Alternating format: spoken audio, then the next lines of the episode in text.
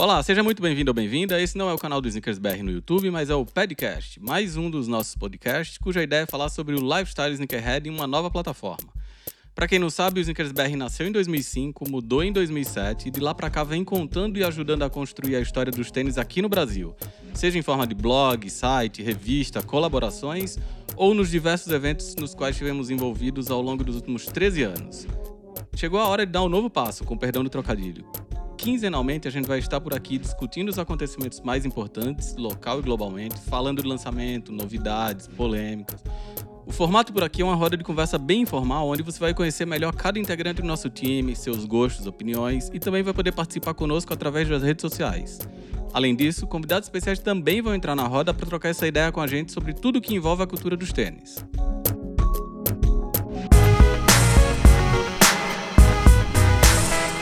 Olá, estamos de volta. Eu sou o Ricardo. Esse é o quinto episódio do Podcast, mais um dos podcasts do Snickers BR.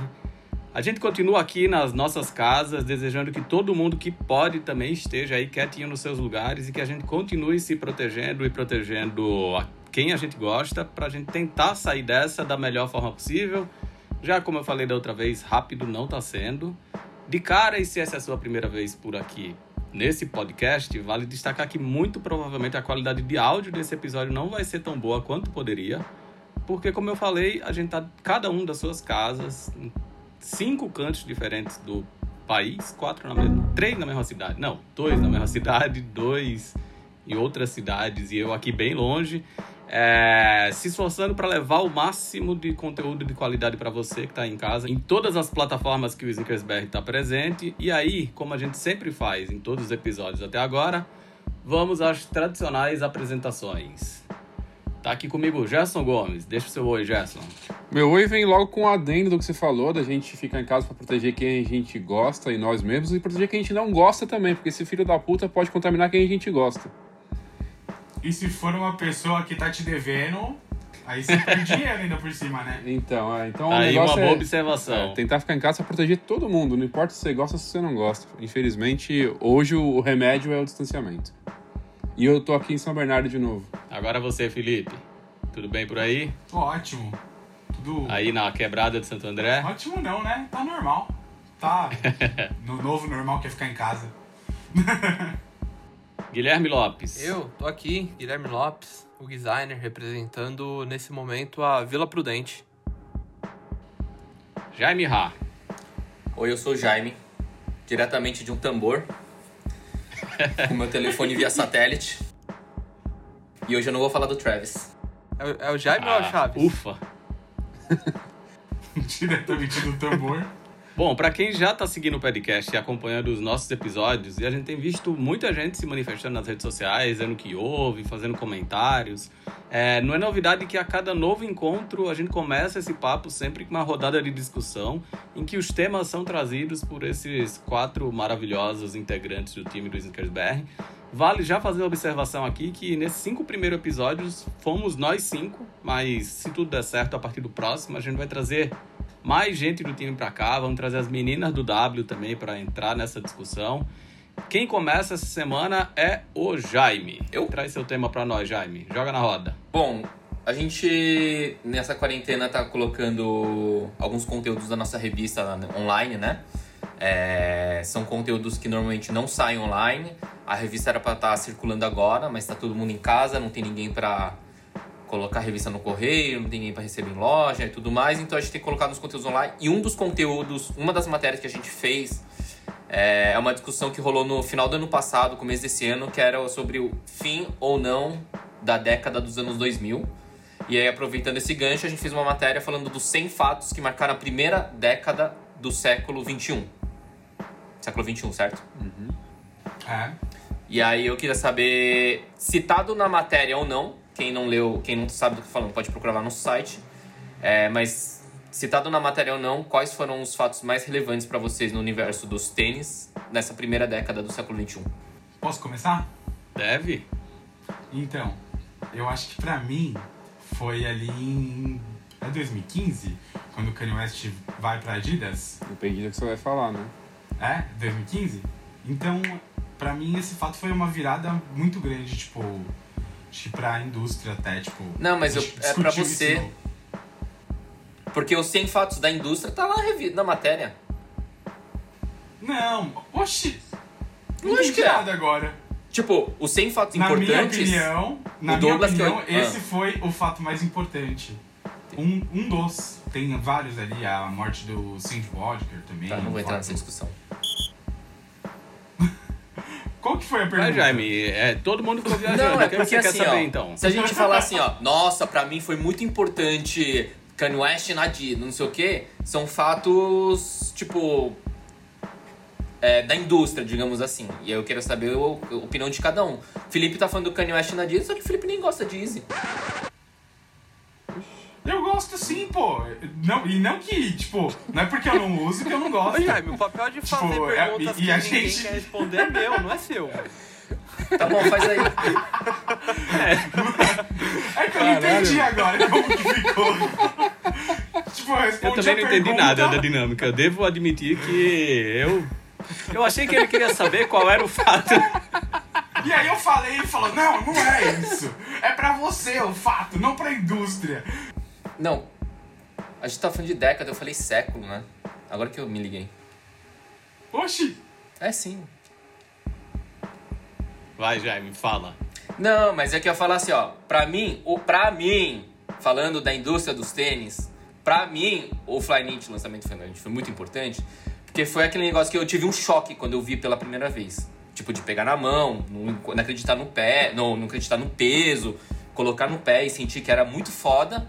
E aí, pra mim, foi tão importante que por muito tempo eu, Jaime, quis ter todos os modelos que lançavam. Então, tipo, toda vez que saía um modelo novo, eu, Jaime, ia atrás. Então, foi, tipo, eu tinha pelo menos, sei lá, durante uns, acho que um ano, dois quase, todos os modelos novos de Flyknit que saíam, pelo menos, eu, pelo menos, tinha um par. Então, tipo, Flyknit Racer, primeiro, Flyknit Trainer, aí teve a loucura quando saiu, tipo, o Free Flyknit, teve, aí, tipo, que era o Solar 5.0, depois teve o novo 5.0, HTM, Chuka, tipo... Eu, eu fiquei numa loucura de ter todos os tênis durante um bom tempo. E aí, isso, pra mim, é um momento importante, é uma, um fato que marcou, entendeu? Entendemos.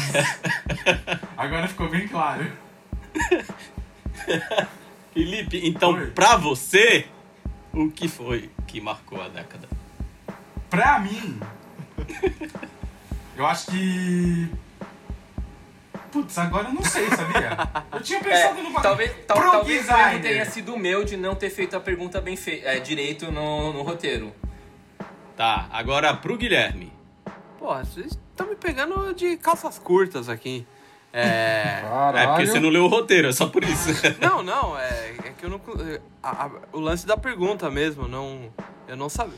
Então, ó, o que o Jaime quer saber é assim, alguma coisa que aconteceu na, Na indústria, indústria que impactou minha impactou vida, você. certo. É, isso. Cara, acho que é- Então, enquanto você pensa, eu vou responder a minha. Posso? pode, claro. Eu conheci o Tinker Hatfield. Foi a coisa que mais impact- me impactou nessa década. Conta É, mais foi aí. ter passado 10 dias com ele, o Jaime também tava lá. E de ter visto que ele é muito gente boa, e além de, do gênio que ele é, de dele ter me chamado pelo nome na hora que me viu, de ter falado que veio pro Brasil por minha causa. Foi isso. Sabe uma coisa que eu lembrei agora? A gente tirou uma foto com ele, eu nunca vi essa foto na minha vida. Eu tenho aqui comigo, passei por ela um dia desse, você já viu. Eu nunca vi. Eu, não, você, o Flávio. sim, é, a foto eu sei que existe, mas eu não, eu não, eu nunca tive essa foto. Tá bom, então eu vou mandar pra você.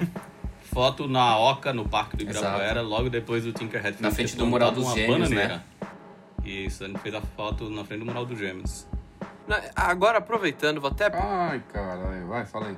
Não, que você falando, o Ricardo falando desse lance do Tinker, é, me lembrou isso que eu comentei até essa semana com, com minha queridíssima esposa e até com uns amigos, assim, que é um lance que, sei lá, nos últimos seis anos, até um pouco mais, desde que eu entrei assim no Sneakers BR, que eu comecei a me aproximar mais, tipo, do mercado como um todo, é como tem várias coisas que aconteceram na minha vida, é, alguns, algumas conexões, entre aspas, alguns contatos que eu tive nesse meio tempo. É uma hora de programa, que, viu? que para muita gente.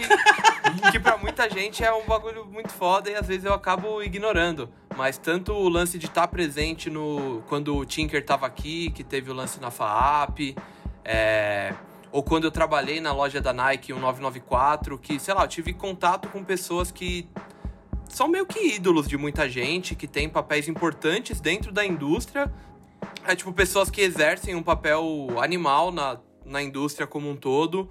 É, e que eu estive muito próximo deles e que na época para mim era uma coisa entre aspas normal e hoje eu penso o quão foda é isso assim. Tipo, é, sei lá, da hora. Fazer parte do, do é, mercado. acho que você recuperou o brilho no olhar, é isso?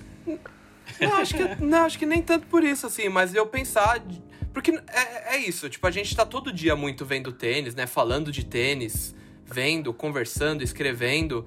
E às vezes a gente diminui um pouco a importância de algumas coisas que depois você para pra ver e fala, caralho, que foda. Tipo, que foda que eu. É, tipo, você viu Futurecraft quando todo é, mundo queria então, ver. Exatamente. É, você viu Futurecraft quando todo mundo queria ver. Você viu Parley antes de todo mundo. Você viu. É...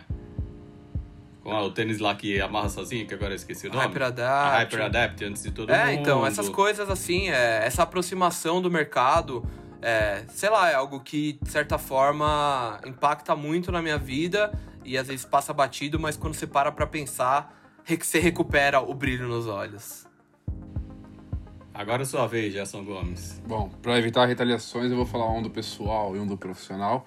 É, eu acho que não só o Flyknit, mas o Knit no geral, essa forma de nova forma de construção de todas as marcas é algo que eu achei muito, muito, muito foda.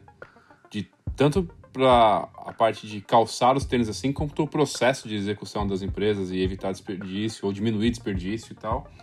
E o boost também, acho que talvez o boost tenha sido até mais importante para mim, da forma com que eu encaro os tênis que eu uso. E no pessoal, para mim, foi a oportunidade de ter ido morar nos Estados Unidos, de ter praticamente ter optado por enterrar minha carreira de engenheiro e ter passar um tempo nos Estados Unidos, que era uma parte que eu sempre tive vontade. E desmistificar isso e ver que, cara, só mais um lugar para morar. E você foi dar um rolezão ali na, na sede da New Balance, né? Quando você morava é, lá. teve isso, teve isso. É, isso. Isso faz parte do pacote, eu acho. Eu tinha até pensado em destacar isso, mas acho que. Isso fez parte do grande pacote, assim, né? Foram alguns meses morando decepção, lá. Decepção, e... ó. Eu só concluí o que eu ia falando de decepção, que eu jurava que você ia dizer que foi o dia que você posou pra revista SBR. Então, cara, eu até pensei nisso, porque isso, isso foi uma grande abertura, mas eu já falei bastante disso em várias outras tô zoando, coisas. Tô né? zoando. Esse dia foi Ou muito então, foda. mas depois que, o, Eu que eu quebrei o entendi dedinho, só o perdida, e eu fui pensar Deixa, ele ficou por É. último de novo, tá sem nessa resposta. parada, só que aí eu lembrei de uma parada que acho que já passou de uma década, que foi a festa do lanceiro. É, pra mim, foi um fato muito importante, porque foi quando eu conheci, acho que de verdade, Ricardo, Jaime. Pra Que mim pena foi... que foi em 2009. isso É, aí. então. Aí, Aí tá aí falando ultra- 2000, ultrapassa. Foi pra 10 valer, pra tipo, ultrapassa a década. Aí, aí Tudo tipo, bem, ele foi surpreendido pela, fui pego. pela pergunta. Apesar de ser. Mas e aí, você vai ficar sem resposta, Felipe? Oi? Ah, eu acho que é isso aí. Fica a década mais um. É, um- é tipo um bônus. e uma homenagem a vocês, meus amigos. Aí Se não sim. fosse por isso, Ah, a gente não tava, que lindo, não tava obrigado. É, acho que só pra complementar a minha resposta, eu acho que a vinda do Tinker não foi só um momento importante pessoalmente pra mim, mas foi um momento profissionalmente importante e um momento importante pra indústria no Brasil, né? Porque era aquele momento pré-Copa e Sim, Olimpíada, um então muita coisa passando. estava acontecendo por aqui.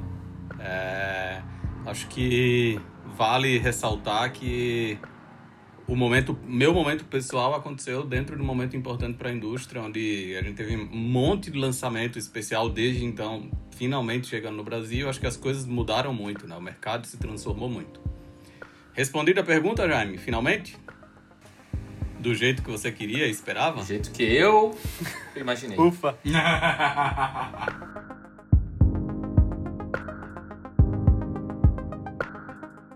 Então agora é a vez do nosso amigo Gerson Gomes. Bom, essa semana que a gente tá gravando esse episódio do podcast, o Nick De Paula, que é um cara que colabora com a ESPN para falar sobre tênis e basquete, ele fez um top 74 de tênis dos mais importantes dentro do basquete. E, bom, obviamente tem muito tênis, né, um top 74, e é muito engraçado, como sempre, que um top 5, 10, 15 ou 74 é colocado ou é divulgado, as pessoas têm opiniões diferentes. E aí, vendo todos os tênis que ele colocou, eu senti falta de um tênis que para mim foi muito importante quando eu era pequeno. E eu queria saber é, de vocês se tem algum tênis que. Bom, só reformulando. De um tênis que era muito importante quando eu era pequeno e eu não tive esse tênis. E a minha pergunta é isso: se tem algum tênis para vocês que é muito importante, que vocês acham muito importante e que vocês não têm esse tênis? Guilherme, começa respondendo então. De novo, pego de calças curtas. Não, para mim essa resposta é bem fácil, porque acho que eu falei disso há pouco tempo. Para mim, Instapump Furry, sem dúvida. Acho que Instapump. Qualquer um. Cara, qualquer um, assim, o modelo como um todo, eu acho que é um dos tênis que faz jus ao lance de, ah, de algo futurista.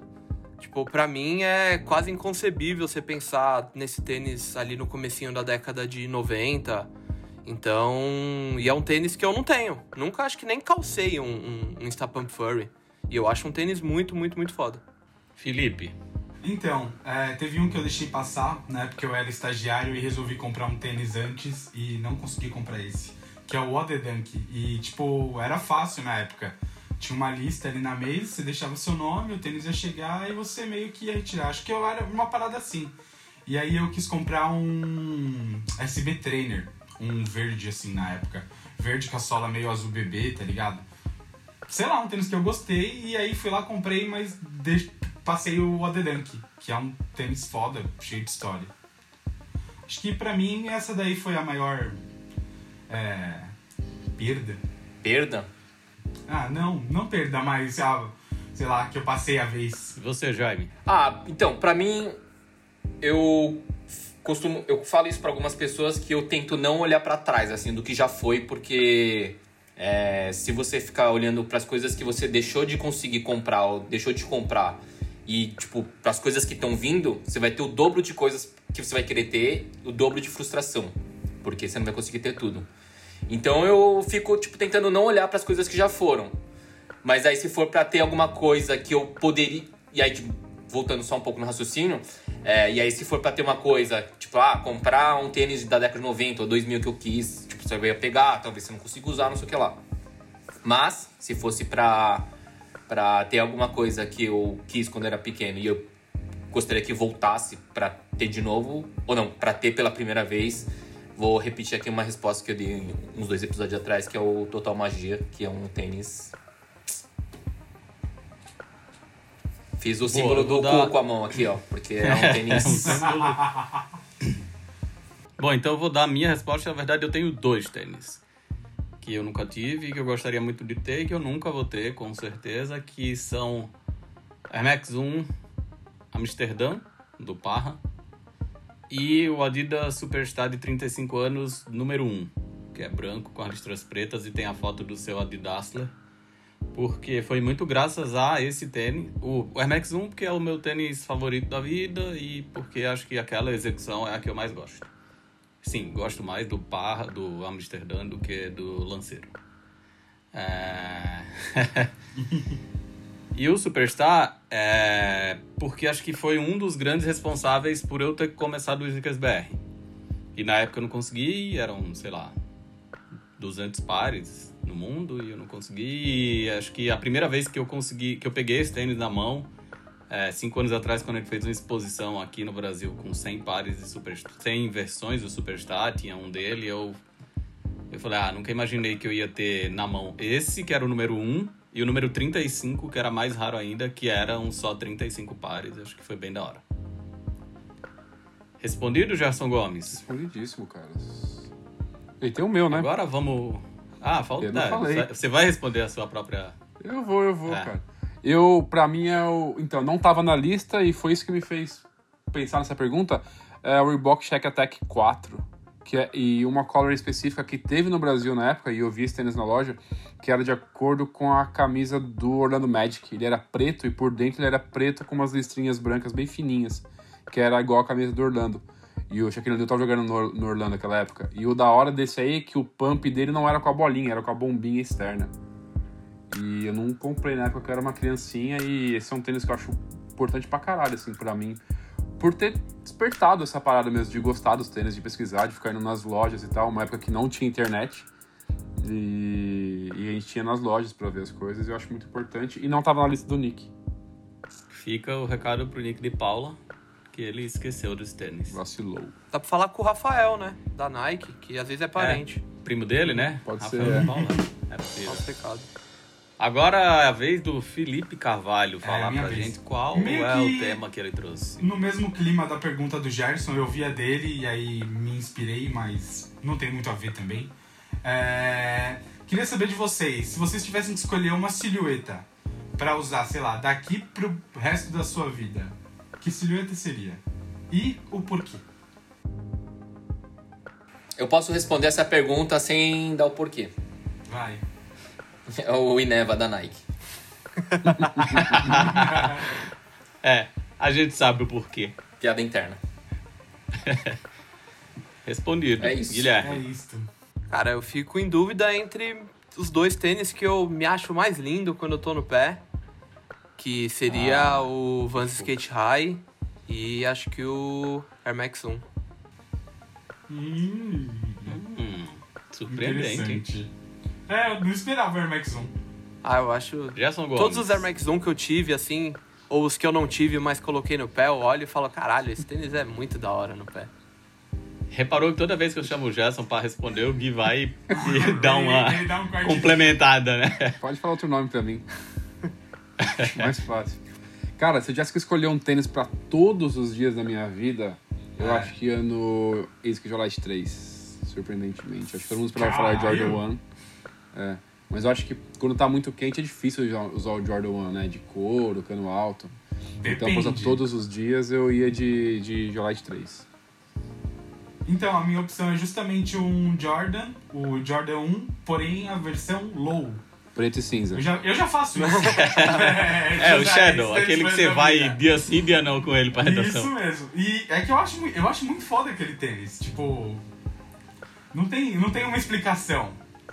É só me sinto cativado. Gosto. Eu, eu olho pra É ele e falo, ah, vou usar ele de novo. Ah, eu vou responder com o Air Max 1, porque eu sempre falo que é o meu tênis favorito, mas eu não sei se hoje em dia ele seria o meu favorito para usar. Mas tem que escolher um, é esse, Air Max 1. Aí foi fácil, curtinha.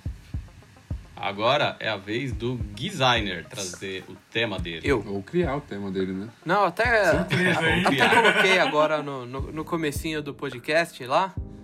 Mas é. Não, que tem uma discussão. Tem uma discussão que vem crescendo nos últimos tempos, no meio sneakerhead e, enfim, nesse universo como um todo, que é meio que a. A forma como muitos sneakerheads, muitas pessoas que são apaixonadas por tênis, começaram a migrar ou abraçar um pouco mais coisas que não necessariamente são tênis. Então, sapatos, botas e coisas do tipo. É, no Brasil, isso ainda é visto com, sei lá, com uma estranheza, né? Tem muita gente que ainda é muito fiel a esse lance de, ah, eu gosto de tênis, tênis é o negócio mais bonito, mais confortável do mundo, mas eu acho que com o tempo esse discurso vai crescer.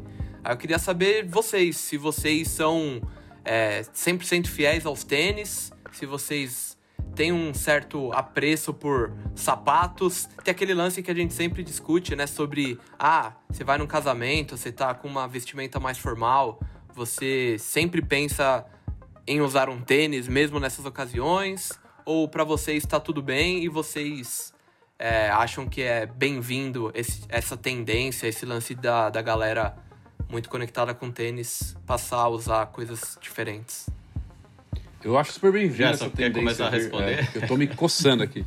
Eu acho muito bem-vindo essa tendência a vir, porque aí a galera que surfa na onda da moda vai sair dessa porra dos tênis e deixar a gente em paz.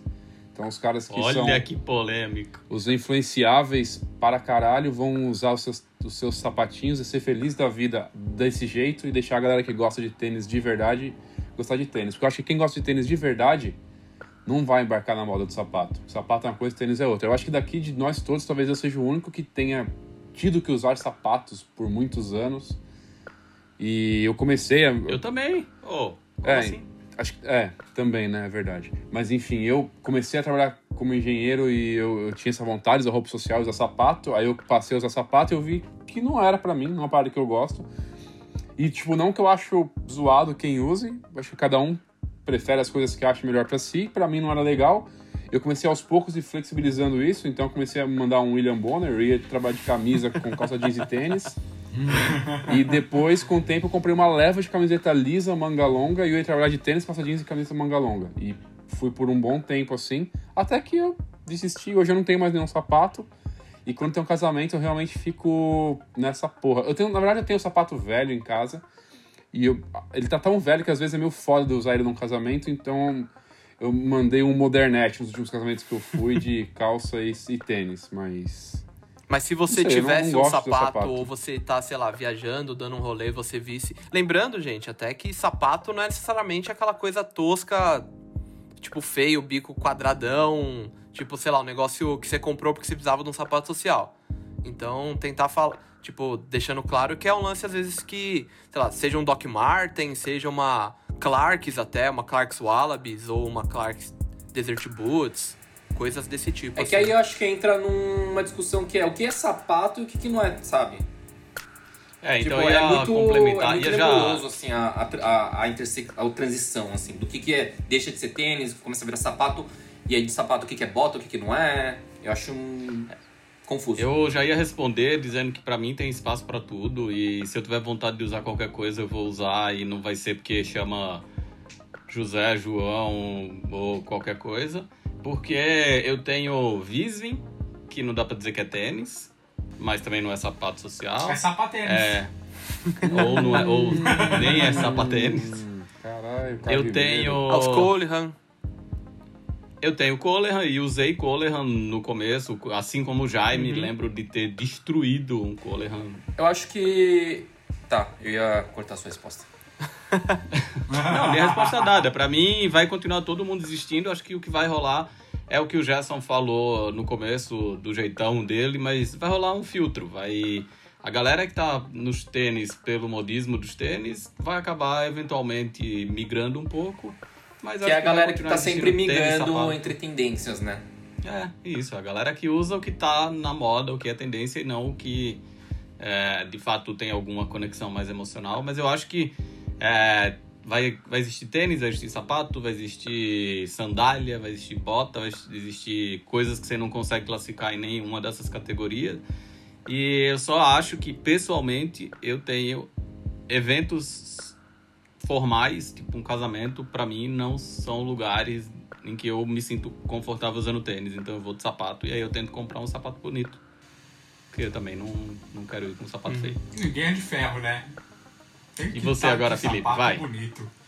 Não, Responde. eu uso de tudo, mano. E tomara mesmo que esse pessoal aí migre só pro sapato. Mas eu gosto também do sapato. E, tipo, as Doc Martens, as Clarks, eu acho muito foda. É... E acho que é isso. Eu gosto dos dois e eu espero que, é, tenha bastante. Que se tiver uma galera que tá aí nessa de tênis e vá para sapato, que vá para sapato. Eu lembro, até para complementar, mas não a pergunta, mas é que eu lembrei também esses tempos de algumas vezes em que é, esses universos já colidiram, né? Eu lembro daquela coleção que teve da Reebok, que era 58 Bright Street, que teve inclusive um Instapump Furry, que era com uma sola meio de EVA, tipo de sapato. É, faz um pouco tempo eu até comentei com o Ricardo, da época que tinha as coleções da Adidas com a... Era Hanson que falava? Ransom. Hanson. É, que Ransom. tinha muitos tênis. Eu tenho um desses. É, então, que tinham muitos tênis, botas, coisas que ficavam meio como quase um híbrido ali, né? Ficava no meio do caminho. Sim, bem da hora. E era bem legal. É, esses Ransom, a Adidas teve Rod Laver com solado de espadrilho. Uhum. Eu, eu lembrei daquele Prada, que tem o solado Os que é Prada, é, que é um solado alto, é, então... Jaime, faltou você responder. É, então pra mim tem essa, essa dificuldade de, de ver o que é sapato ou não. Mas acho que a gente já falou isso de várias vezes que todo mundo preza pelo conforto e eu prezo pelo conforto, então sempre que eu puder estar de tênis ou alguma coisa mais confortável, que é 99% do meu tempo, eu vou estar. Agora, se for uma situação que eu, eu entendo que exige um sapato social, que aí é uma coisa que eu. Não que eu abomine, mas eu nunca vou escolher por. Tipo, ah, hoje eu vou sair de sapato, aí eu vou acabar saindo de sapato. Senão. É isso então. Só pra, deixar, só pra deixar claro rapidinho, só pra deixar claro que eu não tava de smoke em Jordan 1 no casamento, hein? Pelo amor de Deus. Mas se tivesse também, tá tudo bem. Ah, não tá, né? Tem coisa que tem limite, né?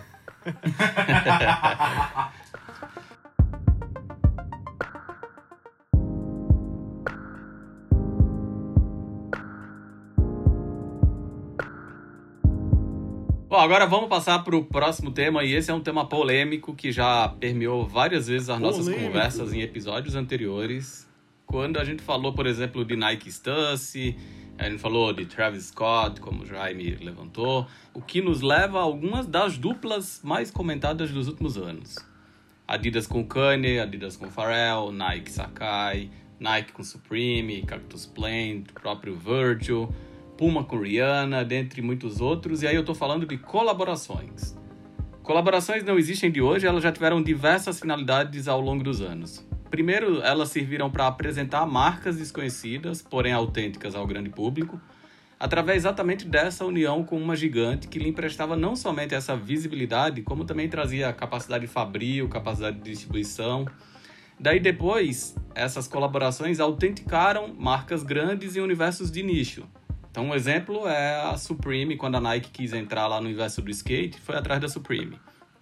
Por fim, essas colaborações muitas vezes aproximaram universos bem distintos, resultando em um projeto completamente inusitado. A gente já viu, sei lá, Coca-Cola, que já colaborou com diversas marcas de roupa, a gente já viu cereal assinado por rapper, a gente já viu é, carro com marca de luxo, que não necessariamente é do luxo automobilístico.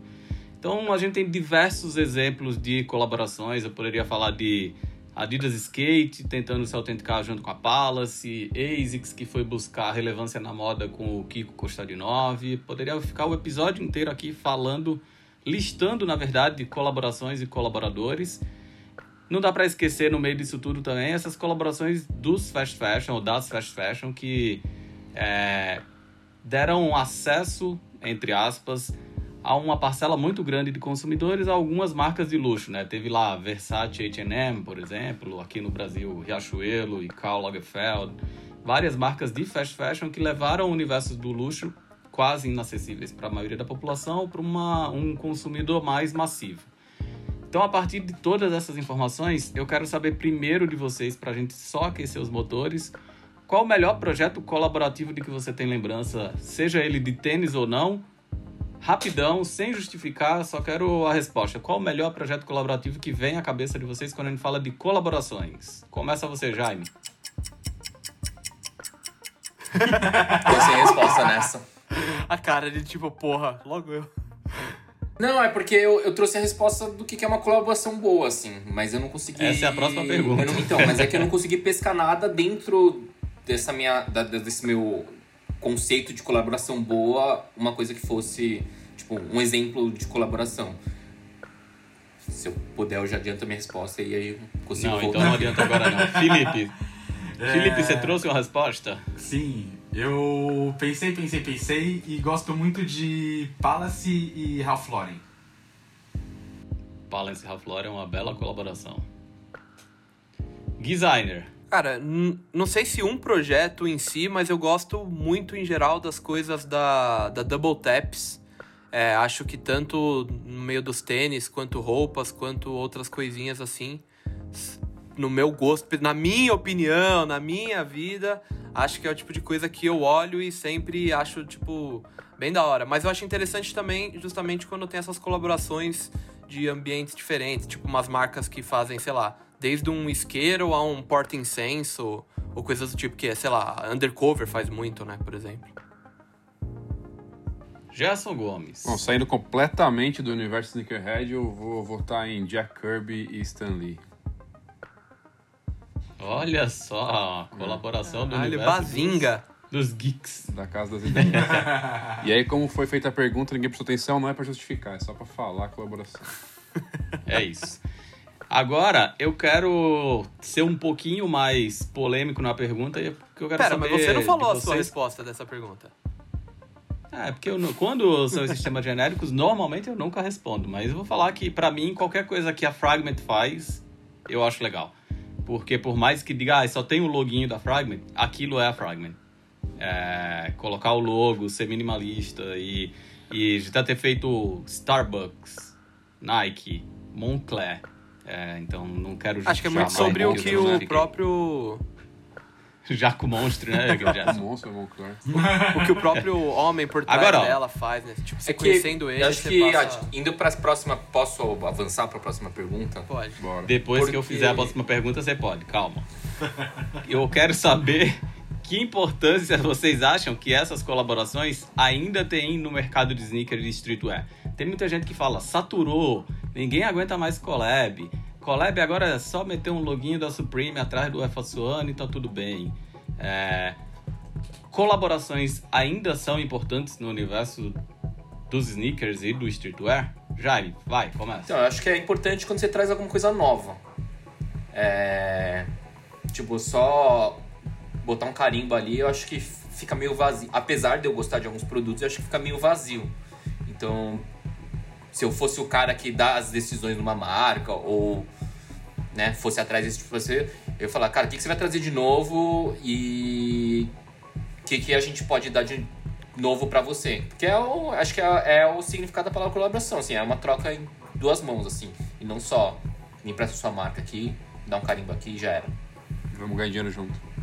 É, é, tipo, dinheiro é sempre bom, né? Mas, mas se for para ser muito purista, eu acho que você tem que ver ali a troca de ideias, tipo, ah, eu te dou capacidade de fabrico, eu te empresto minha fábrica, porque você só tem um, um ateliê com 10 costureiras, mas aí você traz suas ideias fodidas, e aí isso é uma colaboração de verdade, não só, de novo, chega e estampa a marca em qualquer canto ali na etiqueta e vende pelo dobro do preço.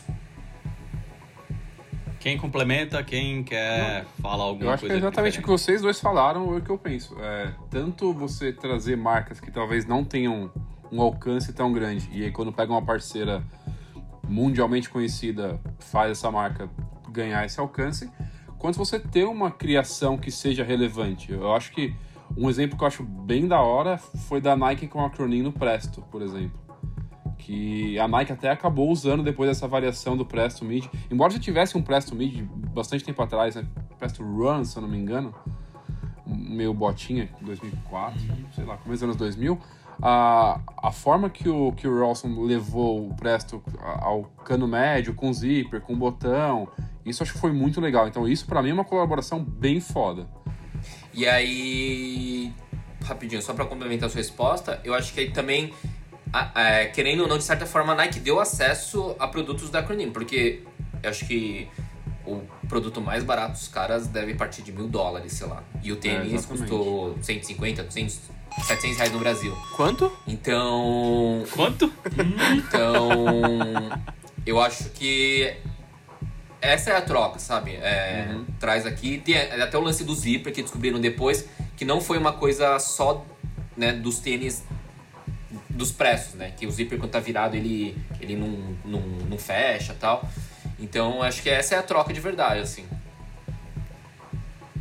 Acho que pra eu responder essa pergunta aí, eu, eu consigo ilustrar melhor, acho que com uma colaboração que já aconteceu, que foi a do Kim Konstantinov, Konstantinov com a Stussy, que primeiro ele fez um trabalho de graduação pegando umas peças, sei lá, não sei se era dele, um acervo, mas ele recortava as peças e juntava e fez um trabalho de graduação em moda sobre isso e depois a Stussy foi e deu espaço pro cara fazer uma colaboração oficial com eles. E essa parada da abertura de portas pra uma galera que, sei lá, talvez não tinha tanto espaço na época, eu acho bem da hora. Ah, pra finalizar, eu acho Guilherme. que o caminho é esse mesmo. É, para mim é um lance que tem que ser coerente. Eu acho que é legal quando as marcas fazem parte de universos não, não de universos distintos, né, mas trabalham com um visual bem distinto. Então, é, até citando mais uma vez, tipo o próprio Kiko Costadinov, por mais que eu não goste da maioria das coisas que ele faz, eu acho muito foda a forma como ele tem uma liberdade de mexer no arquivo da ASICS e criar coisas que conversam com aquilo que ele cria sobre, é, sobre o, a marca dele. Então, é, o que eu acho mais legal é isso mesmo, essa união de dois universos, é, seja só, mesmo que seja só colocar uma cor, um material diferente no, na, na coisa da outra marca, ou coisa do tipo, mas eu acho que tem que ser coerente. Você tem que olhar aquilo e falar, putz, isso é realmente uma colaboração. Te convencer de que aquilo tem o dedo de, de ambas as partes. Ou das Não, três, quatro partes, fa- fazer, fazer com que a galera da marca possa ter uma outra visão pro seu produto que talvez ninguém ali dentro viu. É, então, acho que é meio que isso mesmo. Isso é é você trazer um negócio de fora e. Sei lá, fora o lance do storytelling, né? Tipo, que eu falei no outro episódio, que todo mundo dá muito valor ao design, mas você convencer as pessoas de que aquele design, que às vezes nem é tão bom, é bom, é um trabalho e tanto, né? Então acho que a colaboração tem que estar muito redondinha em relação a tudo isso, que senão fica tudo muito jogado e parece forçado. Então acho que cada um de vocês acabou respondendo a última pergunta, que era qual é a fórmula do sucesso das colaborações. É, Eu queria, então, para finalizar essa discussão rápida, que acho que isso renderia in- inclusive um episódio inteiro, dava para falar do porquê a Supreme fez um Air Force One só com um carimbinho lá atrás, assim como a, a Keith também fez Chuck Taylor só carimbados com a marca da Keith. É, eu não, Mas eu não tiro o mérito dessas colaborações. Eu, eu gostaria de ter, por exemplo, o Air Force branco da, só com o Bolt logo lá no cantinho. Mas eu acho que não é assim que nasceu, assim, não é a essência, né? Pra falar de uma colaboração. mais- É, É, então, É, virou mais um seja mais, statement tipo, da marca. Ou talvez uma parada de, tipo, os caras já fizeram tantas coisas que aí eles dão permissão da marca dele colocar só o loginho ali no maior clássico deles, talvez, tá ligado? Um dos maiores. É, então, como eu ia dizendo, só para encerrar, eu queria entender para vocês qual é essa fórmula. E aí, tentando ser o mais sintético possível, cada um diria um ingrediente, assim. Qual a fórmula do sucesso para uma colaboração? Colocar um rapper de sucesso. Jairo, começa. eu acho que é a, a, a marca maior, no caso da esportiva, dá acesso a todas as. A, é, tudo que eles puderem de tecnologia, é, fabril, processo fabril, material, e aí fala, pira aí que a gente, a gente compra essa briga. Gerson trouxe um ingrediente polêmico que aí ele falou e eu acho que não deu pra ouvir. Repete, Gerson. Colocar um rapper de sucesso no meio. Felipe. Ah, eu ia falar meio que o que o Jaime falou, que é dar capacidade, sei lá, de matéria-prima, produção, pra uma pessoa que não tem tanta. que não tem essa capacidade que uma, sei lá, uma grande marca esportiva teria. A pesquisa de materiais, tudo isso daí. Essa, dar essa possibilidade pra um cara menor. Guilherme. Bom, apesar de eu entender o ponto do Jaime e do Felipe, eu acho que essa não é a fórmula do sucesso, né? Porque, querendo ou não, é, o sucesso mesmo, a- o lance de vender mais ou criar mais barulho em cima, com certeza tá meio distante até do uso de tecnologias e coisas do tipo, estão mais próximas, na minha opinião, da resposta do Gerson. Acho que o segredo hoje, a fórmula do sucesso hoje, é você colocar algo no pé de alguém que tá em muita evidência. Então, Travis Scott da vida, Kanye West Olha aí, olha aí, hein? e Apareceu. todas essas pessoas assim que, sabe, é que o próprio, sei lá, o Kanye, tudo que o Kanye coloca no pé sempre faz muito barulho, desde os EX 710, sei lá. Acho que era 710, né? O branquinho verde que ele usou e a galera comprava.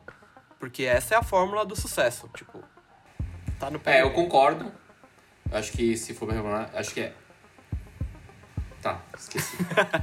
Eu acho que vem demais. Pra mim, Mas é meada. tipo, dizer, tipo, a fórmula de um produto da hora. Tipo, dá liberdade pra um eu cara acho criar. que assim, o sucesso é isso mesmo que vocês- o, o Gerson e o Gui falou. É. Mas eu acho que a colaboração verdadeira Isso, é o que que, te agradaria mais. falamos. Aham. É, talvez. É. É. o que São dois falamos. pontos diferentes. Porque uma É, coisa acho que a gente é... tem dois sucessos aí, né?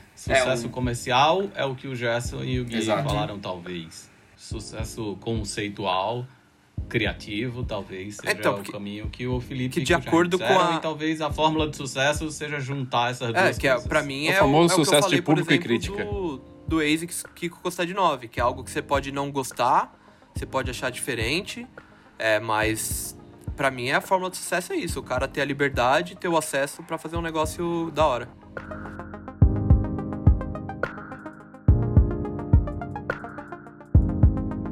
Bom, então para continuar ainda no tema das colaborações, é, agora a gente vai para aquele momento que a gente tem sempre em todos os episódios do podcast, que hoje eu vou deixar só o Gui e o Felipe, que adoram fazer a vinheta de maneiras inusitadas, dizerem que momento é esse. Momento Honor. Vai, Gui. Momento Oner. Momento Onérica é aquele momento que a gente trouxe lá do nosso canal no YouTube, em que a gente só fala lá no YouTube de produtos da Nike e aqui no podcast a gente tira alguns minutos para falar de algum tema da Nike. E como eu falei, a gente vai continuar no território das colaborações, porque alimentando um rumor que surgiu nos últimos dias, nessa semana o Hiroshi Fujiwara, que é o nome à frente da Fragment Design, publicou uma foto no Instagram dele que deu muito o que falar.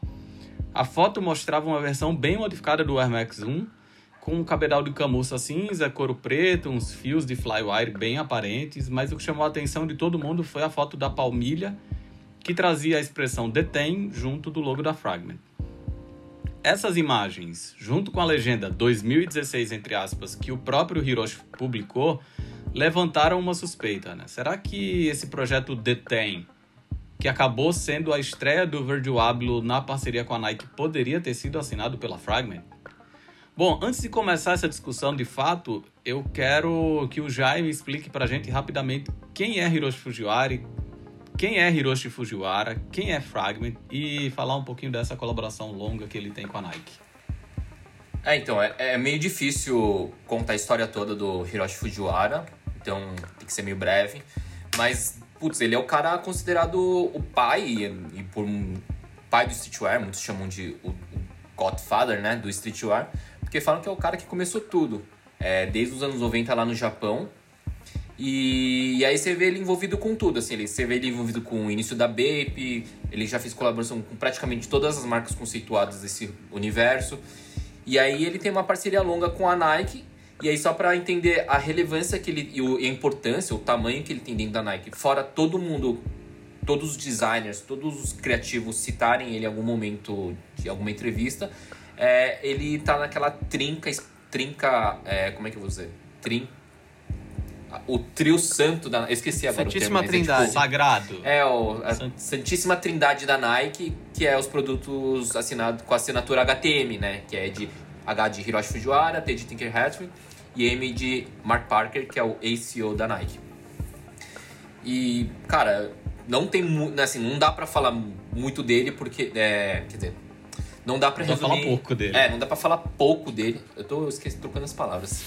não dá pra falar pouco dele, porque se for pra falar tudo que ele já fez, tudo que ele já listou, tudo que ele já colaborou, a lista é muito longa. Então você vê é, ele assinando os, pro- os produtos mais inovadores quando tá com a sigla HTM, você vê os produtos mais simples é, quando é só com a marca dele. Então é um cara que tá por todos os lugares e você vê pegada dele por todos os É a, é a famosa ref da sua ref. É Exatamente. Isso aí, a ref da ref da sua ref. É o Não cara à toa que... o cara tem dois livros, já, tá indo pro segundo livro, né? A segunda, edição do livro dele, tipo, que só tem produto ali que é assinado por ele, pela Fragment. É, e fora assinar as coisas, ele tem um legado muito importante de criativos que trabalharam com ele em algum momento e hoje tem as suas marcas e hoje comandam outros escritórios de design. Então, assim, o Hiroshi Fujiwara é foda e é isso. Duvido muito que alguém que esteja ouvindo esse podcast não saiba o que foi o projeto Detém, mas se tiver alguém que não sabe, o Gerson vai relembrar rapidamente o que foi o Detém. O Detém foi um projeto feito pela parceria Nike e Virgil Abloh, que aquela altura do campeonato, em 2016, ele era só a mente pensante por trás da Off-White, que é a marca que ele criou, né? E Virgil para quem não sabe, é um cara que é um designer de moda americano. Ele nasceu em Rockford, que é na cidade de, é uma cidade do estado de Illinois, em 30 de setembro de 1980. E a partir de 2018 ele se tornou também diretor criativo da marca Louis Vuitton, tomando conta da parte de vestuário. Isso. É... Não terminei de falar, mano. Calma aí. Tomando parte do, não. da Não, mas é que ele não é diretor criativo da marca Louis Vuitton. Isso, da marca Louis Vuitton na parte de vestuário masculino. E aí essa parceria do Detém, ela envolvia 10 silhuetas. Então Air Max 90, Air Jordan 1, Air Force 1, Air, Air, Air Vapor Max, Air Presto, Air Max 97, nossa, daqui a pouco minha língua cai. Zoom Vaporfly, React Hyperdunk 2017 e o Blazer. E aí trazia também o Chuck Taylor da Converse, que faz parte do, faz parte do guarda-chuva da Nike Inc. E essa parceria também teve um recorde de tempo, segundo quem participou, que foi criada em apenas 10 meses. E a essência da parceria era o processo criativo no espírito faça você mesmo e as memórias que o Ablo e seus amigos tinham quando eles eram pequenininhos e desenhavam alguns tênis mandando para Nike os desenhos para estimular o pessoal de lá e mostrar que eles tinham capacidade de trabalhar junto com a marca. É isso, e aí o Virgil acabou virando o que virou. A Off-White hoje é considerada uma das três marcas mais desejadas do mundo. É, dessa, da longa lista de colaboradores recorrentes da Nike, que inclui além do Hiroshi com a Fragment e do Virgil com a Off-White, tem outros nomes. Ah, Felipe, tá com soninho? Nossa, deu uma bocejada aqui. Alto. Então tem nomes como Sakai, Stussy, Todd Bratru, que a gente falou no episódio passado, Comme des Garçons, Dover Street Market. Quem mais? Ajuda a lembrar aí colaborações recorrentes Undercover. da Nike. A Supreme, colaboradores a gente falou agora há pouco. Undefeated. Undefeated. Undercover. Falou aí da galera do Cactus Plant? Ah, e Cactus Plant é mais recente, mas mais recente, tem né? um aninho só, mas continua, é, é uma colaboração já recorrente. Aí eu, eu quero supor que houve em algum momento um, um, uma escolha e que a Fragment foi preterida do projeto Detém em. É... Detrimento? Então, não é, não é essa a palavra, mas assim. Alguém escolheu. Eu não quero Detém com a Fragment, eu quero Detém com o Virgil e Off-White. Vocês conseguem vislumbrar esse cenário e vocês conseguem supor para mim quem teria tido o melhor resultado, Hiroshi com Fragment ou Virgil com, com Off-White? É, eu lembro que logo no começo, umas imagens que vazaram de alguns sistemas de, de logística, essas coisas, tinham Air Max One e Air Jordan 3 entre os produtos The Ten. E não, esses produtos não estavam na lista do, do Virgil, né? Então, sei lá, dá mais força para esse boato de que realmente o Hiroshi ia trabalhar com isso. Mas, cara, na minha opinião, pelo menos visto esse Air Max One que ele fez, eu prefiro o que o Virgil fez. Eu não gostei do Air Max One, não. É, eu também não gostei muito, mas sim, eu acho que assim, é, ele teve meio que o mesmo propósito ali. Que foi virar as coisas do avesso e aí mostrar, mostrar a, as estruturas e, e os, o, o, os lados internos. Então você vê os cabos por fora, é, as inscrições lá embaixo também, por mais que seja de uma forma diferente. Não sei, a primeira vez que eu vi essa foto, eu imaginei que fossem dois detém. Mas talvez não faça sentido ter dois detens paralelos, assim, com nomes tão fortes. E aí, se, nesse, se teve essa escolha entre um ou outro, eu acho que pesou o, o, o lado do que a gente discutiu no bloco passado, que é o lado. No caso, não era o rapper famoso, mas era a marca do momento, que era Off-White e o Virgil Abloh.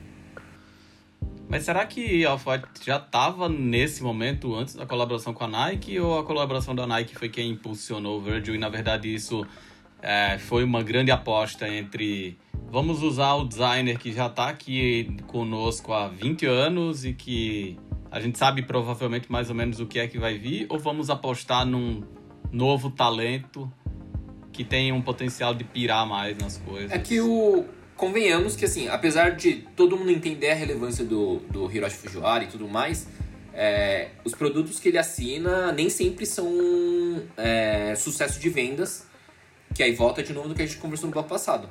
E aí, se você falar de Virgil Abloh e Off-White, naquele momento, era o nome mais quente, assim, que a molecada ia pirar mais, e, tipo, pirou até mais do que na época eu enxergava como ia, é, ia acontecer, assim. Eu olhava na época e falava, puta, beleza, legal, mas, tipo, foi muito maior do que eu até imaginava, assim. Cara, eu não sei se eu concordo com o que você tá falando, porque eu acho que realmente teve produtos assinados pela Fragment que acabaram ficando na prateleira, da mesma forma que tem alguns produtos Off-White agora que tem ficado.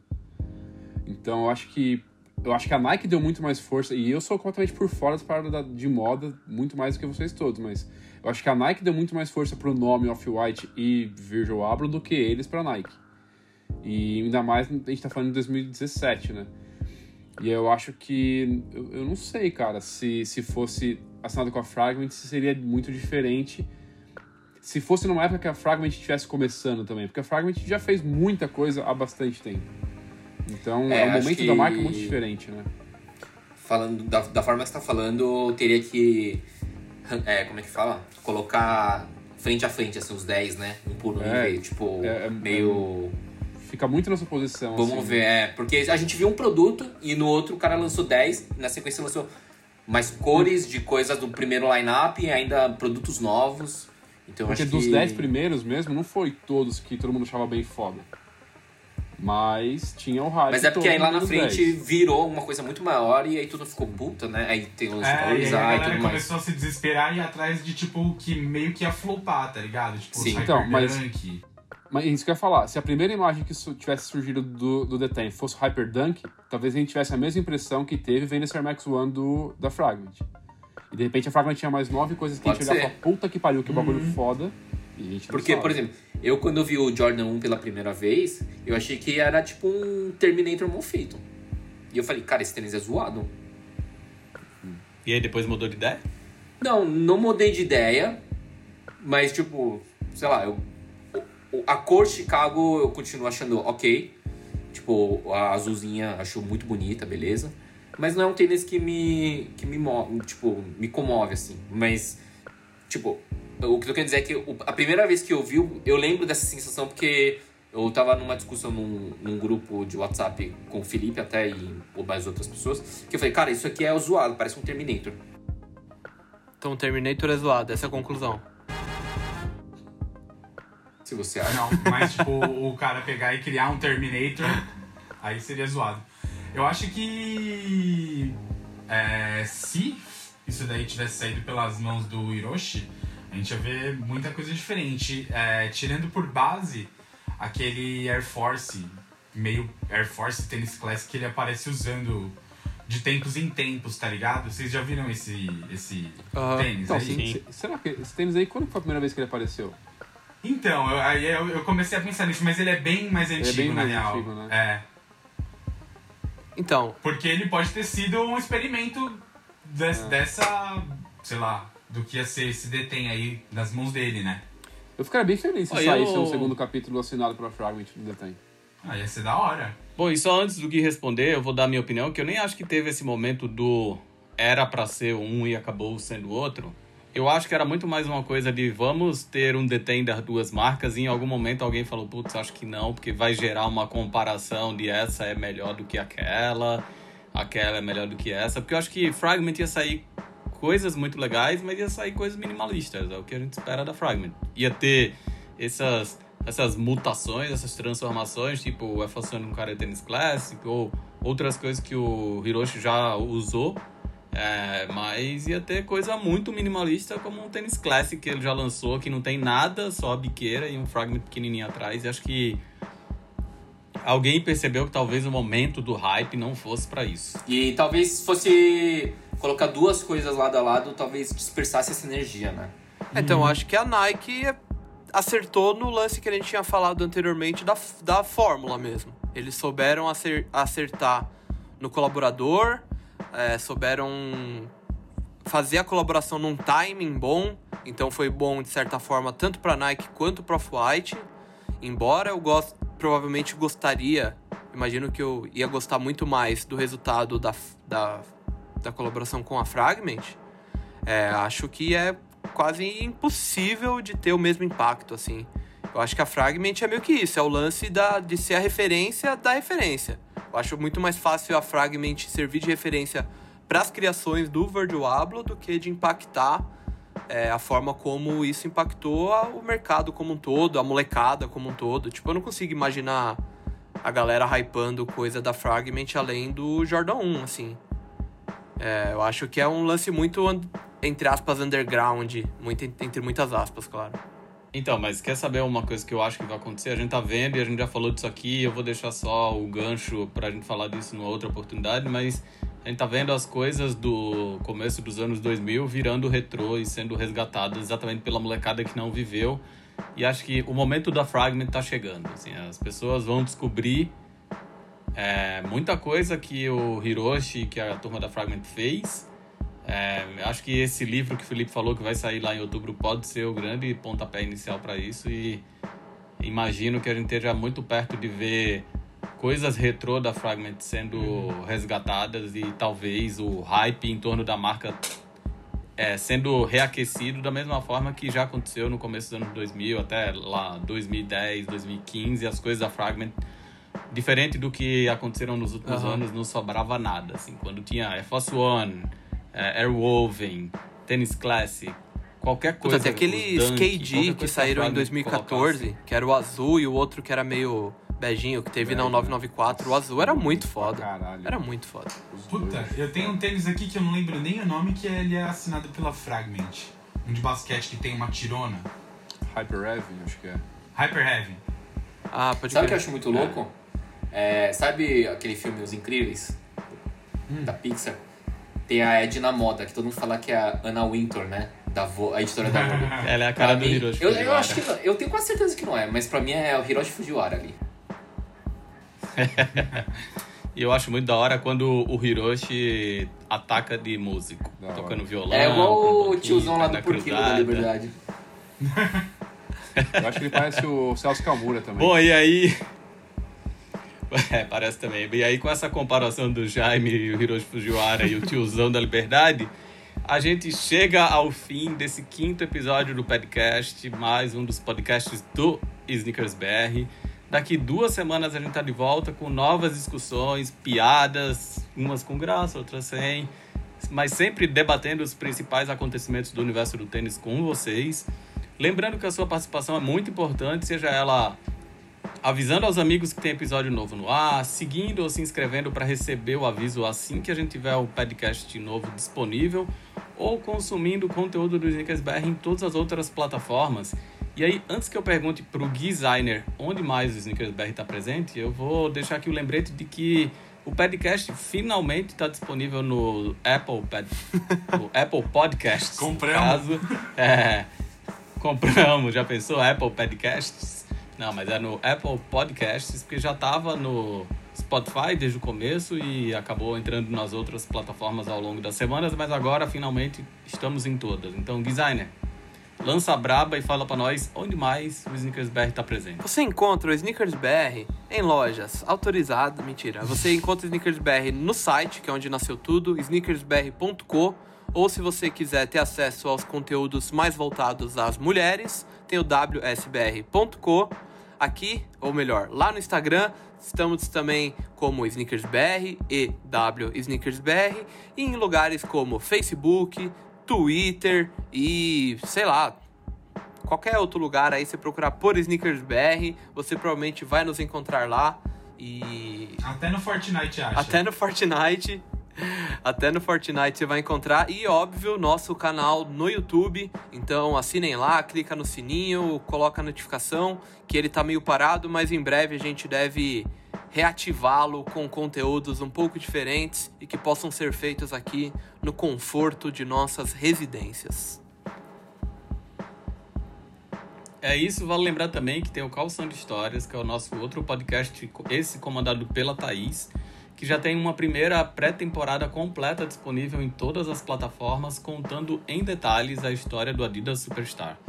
Outra coisa que também vale relembrar muito são os novos formatos especiais que estão rolando diariamente no nosso Instagram Stories. E aí, quem tá por dentro de tudo e que vai dizer pra gente que formatos são esses é o Felipe. Bom, tá rolando quiz, tá rolando glossário. O que mais tem rolando? Ajuda aí, designer. Quiz, glossário, tá, cofre. Preparado.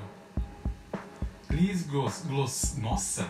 Quiz, Quiz. Quiz glossário, cofre, né? Numa versão mini cofre aí, onde alguém aparece ali nos stories. Um Inclusive, manda o seu, Felipe. Tem que aqui. mandar, mano.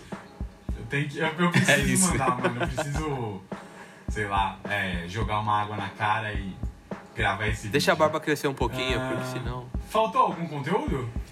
Tem conteúdo. Faltaram pra sair as também, lives. Conteúdo Vamos pra falar sair? dele? Tem conteúdo pra sair. Tem as lives As que o Gui tá o comandando, tem os um unboxings, antes, normalmente, com horário. E tem unboxing e tem o conteúdo digital da revista SBR Verdade. 15 que está disponível pela primeira vez. A gente está disponibilizando a cada semana uma matéria especial, toda sexta e sábado, sexta no site, sábado no Instagram. E aí eu vou deixar o spoiler de que em breve a revista completa vai estar disponível no endereço secreto que logo mais a gente divulga. Louco, É isso. Passa o É, endereço da casa é do. Felipe pra galera ir buscar. É isso, ó. E aí, se o Felipe tivesse lido o roteiro, ele teria a cola inteirinha ali na Eu- frente eu, dele, né? Eu não não vi essa parte final. Perdão. Que pena. Então aproveita e deixa o seu Falou, tchau. galera. Tchau, tchau. Se preparem. Vocês viram que eu não me preparei no final, ó. pra tudo vale isso. Fiquem em casa e se cuidem. Gerson Gomes, deixa aquele tchau. É isso aí, pessoal. Muito obrigado por terem acompanhado mais esse episódio. Voltaremos em breve e lavem as mãos, tomem banho e evitem o contato com o ambiente externo. Designer. É isso aí. Passem álcool gel, lavem as mãos, lavem a calçada, lavem os calçados caso você precise ir pra rua, mas de preferência não vá pra rua. E se vê algum velho na rua se arriscando sem máscara nem nada, chega na rasteira, põe no camburão e leva embora. Jaime Ha. Foi um prazer estar com vocês aqui hoje. Ah, Nossa. aí Olha. sim, James. Valeu, então, tchau, até a tchau. próxima. Tchau. Tchau.